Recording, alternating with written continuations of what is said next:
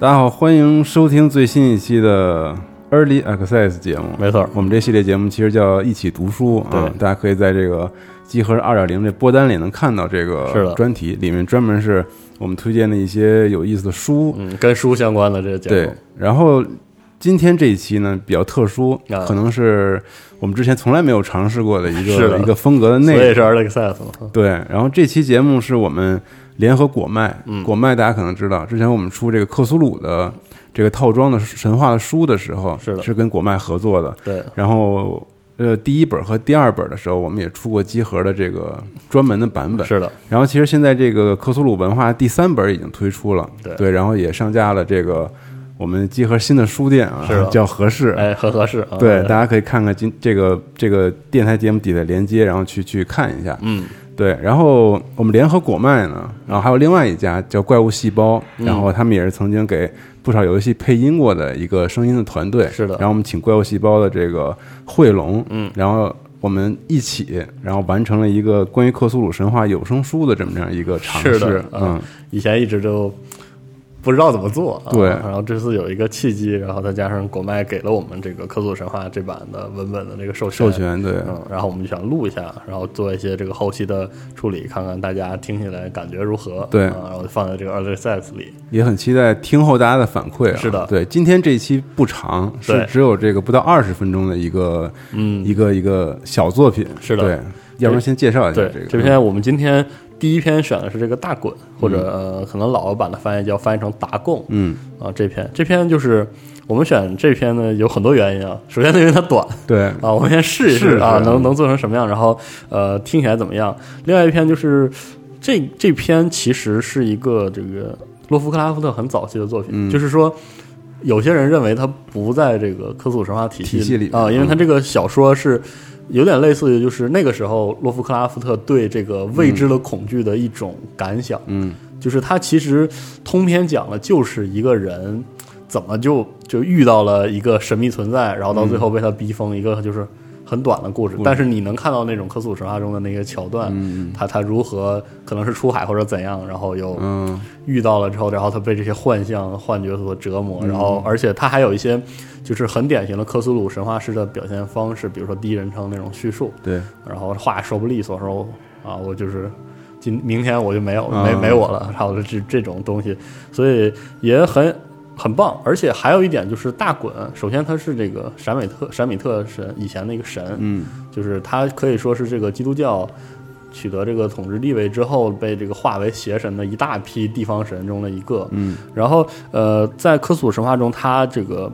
就是被视作是这个邪神的一一类，他就是这个深潜者的王吧，算是这个或者是领袖。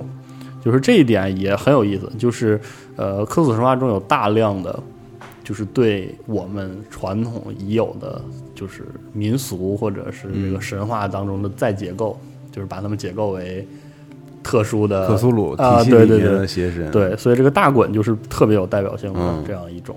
所以就是这篇大家可以听一听，一方面它你听它完全不需要你对科索神话世界观有多丰富的认识、嗯。啊，另外一方面就是它还是很有这个科索神话经常会抒发的那种感觉，就若有若无的。是。它其实不是个恐怖故事，也是早期刚形成这个体系对对，它有点这种感觉，一个感触哈，是的嗯。呃，所以其实早年的翻译时把它翻译成达贡，嗯。也是有有意识把它跟那个我们已有的大滚这个就是神明去区分。区分，嗯。不过这个到到底这个洛夫克拉夫特到底是有意的，就是他是介词啊，还是说就是说想把它解构成这样的？这个就理解不一样，对，嗯所以说这也是科索神话比较有意思的地方，是就是看你怎么去理解。理解的，嗯没错，啊包括因为像深潜者这种神秘生物，算是这个科索神话和科索神话 TRPG 非常常见的一种生物啊。然后这个达贡跟它也是颇有渊源，所以呢，我们第一篇呢就从这个来，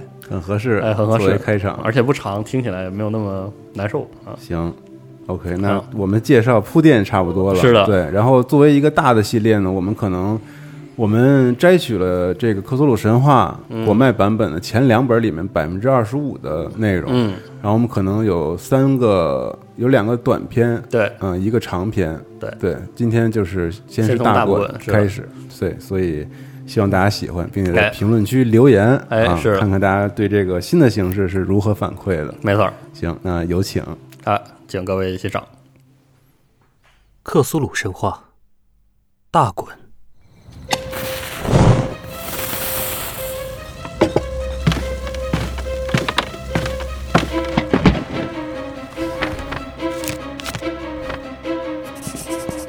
写下本文的时候，我能感觉到自己的精神极度紧张，因为到了明晚，我将不复存在。我身无分文。唯一能让我忍耐人生的药品供应，也到了尽头。今后再也无法承受这种折磨了。我将纵身跳出阁楼的窗户，扑向地下肮脏的街道。不要认为我受吗啡奴役就生性懦弱或堕落。等你读完我在仓促中写下的这几页文字。应该就能猜到我为什么愿意忘记一切，或寻求死亡了。事情起始于太平洋上最开阔也最人迹罕至的海域之一。我押运的游船落入德国海军之手。大战当时刚刚打响，德国鬼子的海上力量还没有像后来那样一败涂地。因此，我们这艘船就合情合理的成了战利品。船员被视为海军俘虏，得到公正和尊重的待遇。逮住我们的这些人，实在军纪松散。被俘后，仅仅过了五天，我就搞到了一艘小船，带着足以支撑很长一段时间的淡水和口粮，逃跑了。我渐渐飘远。终于重获自由，却发现自己对周围的环境一无所知。我从来不是个合格的领航员，只能靠太阳和星辰的位置，大致推测出位于赤道以南的某处。而经度，就连猜都没法猜了，因为视野内没有任何岛屿或海岸线。天气始终晴好，我在灼人的阳光下。漫无目标的漂流，等待过路船只的救援，或被海浪送上某块有人居住的土地。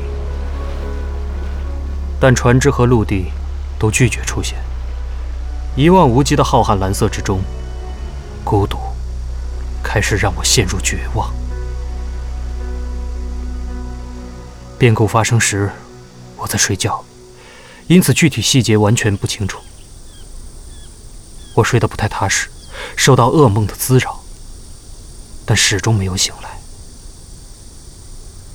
等最后睁开眼睛的时候，发现自己的半个身子陷在恶心的黏滑泥沼里。这片泥沼地很宽阔，向各个方向都延伸到目力所及的最大范围，而那艘小船搁浅在一段距离之外。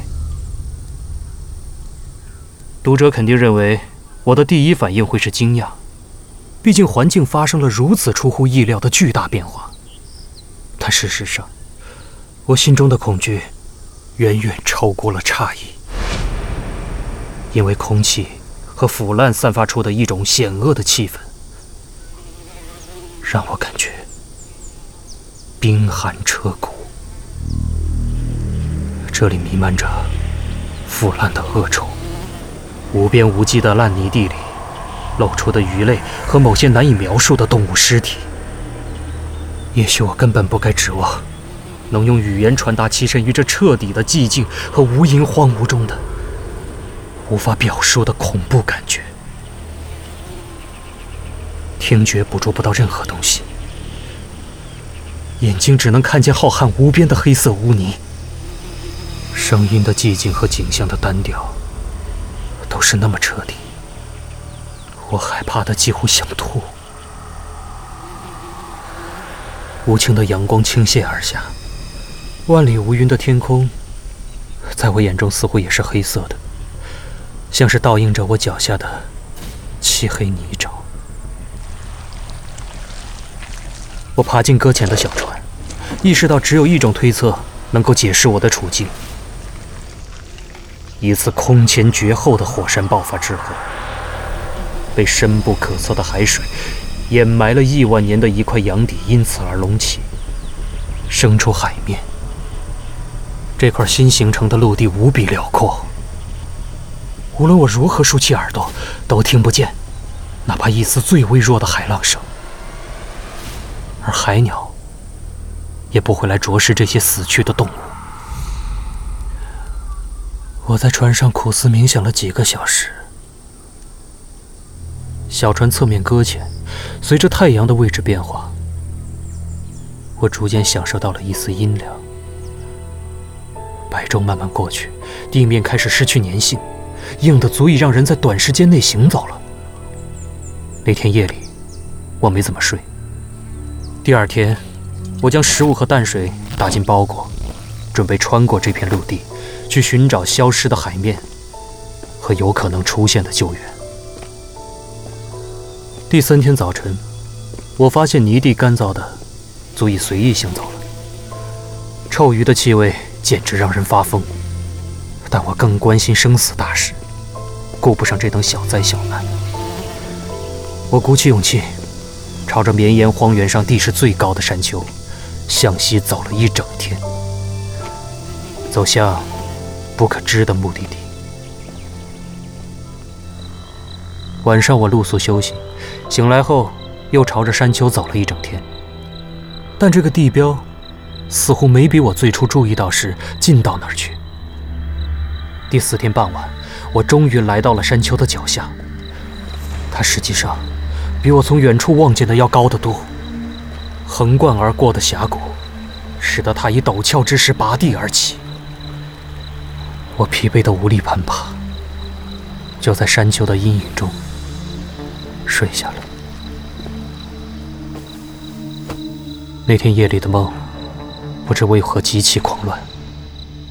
还没等那怪异的下弦月升上东方的荒原，我就浑身冷汗的醒了过来。决定不再继续睡，因为那些幻觉过于恐怖，我不愿再体验第二遍。望着月光下的山丘，我意识到，选择白天远征，真是愚蠢之至。没有了灼人的阳光，原本可以节省多少体力？事实上，此刻我觉得很容易就能爬上日落时阻挡我的山坡了。我收拾好行李，开始爬向山丘的顶端。我说过，这片绵延平原毫无变化的单调地势，就是我那种隐约恐惧感的来源之一。而当我爬到山丘顶端，望向另一侧的无底深渊或峡谷，月亮升得还不够高，无法照亮黑暗的深处。这一刻。我的恐惧感更加强烈了。我感觉自己来到了世界的边缘，望着底下深不可测的永夜混沌，惊骇之余，我很奇怪的想起了失乐园，还有撒旦爬过尚未成型的黑暗国度的可怖场景。随着月亮逐渐升向天顶。我也看清了山谷的斜坡，并不像想象的那么陡峭。要想下去，有不少岩脊和露头山石可以充当落脚点。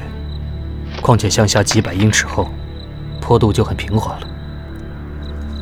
在某种我自己也无法明确分析的冲动驱使下，我手脚并用的在岩石中向下攀爬，很快就站在了那片比较平缓的山坡上。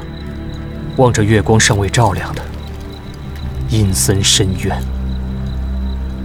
忽然间，对面山坡上一个巨大而突兀的物体吸引了我的注意力。他陡直矗立，距我大约一百码。月亮刚好升到这个角度，物体在月光下闪着白色光芒。只是一大块石头而已，我马上这么安慰自己，同时也很清楚，无论是轮廓。还是立起的方式，它都不可能出自大自然之手。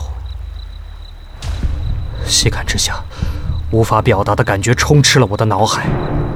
尽管它巨大的超乎想象，而且位于从地球上年幼时就处于海底的深渊中，但我可以断定，这一奇异的物体是一块毒石碑，见证过智慧生物的雕刻工艺和祭祀崇拜。我既茫然又害怕，同时也在心中涌起了科学家或考古学家般的激动，于是开始更加仔细地查看四周。月亮已经接近天顶，怪异而明亮的月光洒在山谷两侧的陡峭山坡上，揭示出谷底有一条长河流淌。这条蜿蜒长河朝左右两边都伸展到了视线之外，水流就快拍打到我脚下的斜坡了。深谷对面，浪花冲刷着毒石碑的底部。我注意到石块表面刻着铭文和粗糙的浮雕。那些铭文使用的象形文字体系我不认识，也没有在任何书里见过类似的东西。它们大部分是文字化的水生生物符号，例如海鱼、鳗鱼、章鱼、甲壳类、贝类和鲸鱼等等。有几个符号。显然代表着现代世界不了解的某些海洋生物，但我在从海底隆起的平原上见过他们腐烂的尸体。然而，像魔咒一样吸引住我的却是浮雕图案。这一组浅浮雕很大，尽管隔着中间的河，我依然看得清清楚楚。这些图案的主题能激起画家多雷的嫉妒。我认为是在描绘人类，或者说某种类人种族。这些生物在某个海底洞穴中，像鱼一样嬉戏；也可能是在波涛下某座巨大的祭坛前敬拜。我不敢描述他们的面容或形体，仅仅是回忆，就快要让我昏厥了。他们的畸形超越了艾伦坡或布尔沃的想象。除了手脚长蹼、嘴唇宽厚松弛的可怕，眼珠突出、眼神呆滞和其他一些我想起来就不舒服的特征外，最该诅咒的是他们大致上还拥有人类的轮廓。有一点很奇怪，他们似乎与背景完全不成比例。浮雕中的一个怪物正在杀死一条鲸鱼，而这条鲸鱼比怪物大不了多少。如我所说，我注意到了它们的怪异形状和非同一般的尺寸，但立刻得出结论：它们只是某个原始的捕鱼或者航海部落想象中的神奇。早在皮尔丹人或尼安德特人的祖先诞生前，这些部落就已经灭绝了。这一意外发现，使得我瞥见了最大胆的人类学家都不敢想象的遥远过去。我敬畏地站在那里，陷入沉思。月光在我面前的寂静河面上投下怪异的倒影。就在这时，我突然看见了他。那夜雾悄然划出漆黑的水面，只有些微水波预告了他的到来。他硕大无朋，犹如神话中的独眼巨人，样子可憎到了极点，就像出自噩梦的庞然巨怪。陡然扑向那块毒石碑，在毒石碑周围挥动它覆盖鳞片的巨大臂膀，同时垂下恐怖的头颅，发出某种有节奏的声音。我认为我当时就发疯了。我如何疯狂地爬上山坡和陡壁，又如何在张望中跑回搁浅的小船，这些都记不太清楚了。我相信我一度拼命唱歌，唱不出声来以后，就发出怪异的笑声。我模糊记得。在爬上小船后，遇到了一场大风暴。我只知道，我听见了大自然只有在情绪最糟糕时才会发出的滚滚雷声和其他声响。等我从灰暗中醒来时，我已经在旧金山的一家医院里了。一艘美国船只在大洋中发现了我的小船，那位船长将我送到了这里。我在瞻望中说了很多，不过别人几乎没有留意我究竟说了什么。至于在太平洋中升起的那片陆地，救我的人一无所知。我自然也没有必要坚持一件明知道其他人都不会相信的事情。后来我找到一位著名的民族学家，就古代菲利斯人传说中的鱼神大衮，请教了他几个问题，但很快就发现这个人死板的无药可救，也就没有追问下去。然而，每当夜幕降临，尤其是月相渐亏的时候，我就会看见那头怪物。我试过用吗啡麻醉自己，可药物只能带来短暂的平静，还把我变成了他绝望的奴隶。现在，我已经写下了所知道的全部事实，打算就此结束一切。我经常问自己，那会不会只是一场幻觉？我从德国战舰上逃跑后，在毫无遮蔽的小船上被阳光暴晒，因此丧失了理智。每当我这么自问时，眼前就会浮现出一幅栩栩如生的恐怖画面。只要想到深海，我就会瑟瑟发抖，因为那无可名状的怪物，此刻也许正在他年华的床上蠕动翻腾。跪拜他们古老的石刻偶像，将自己同样可憎的形象用花岗岩雕刻成水下的纪念碑。我梦见有朝一日，他们伸出波涛，用恶臭的巨爪将已被战争折磨得精疲力尽的弱小人类拖进深海。我梦见有朝一日，大地会沉陷，黑暗的阳底会在宇宙的喧嚣中冉冉升起。就快结束了。我听见门上传来响动，某个滑溜溜的庞大躯体沉重地撞着门。不，我不会被他找到。天哪，那只手！窗户，窗户！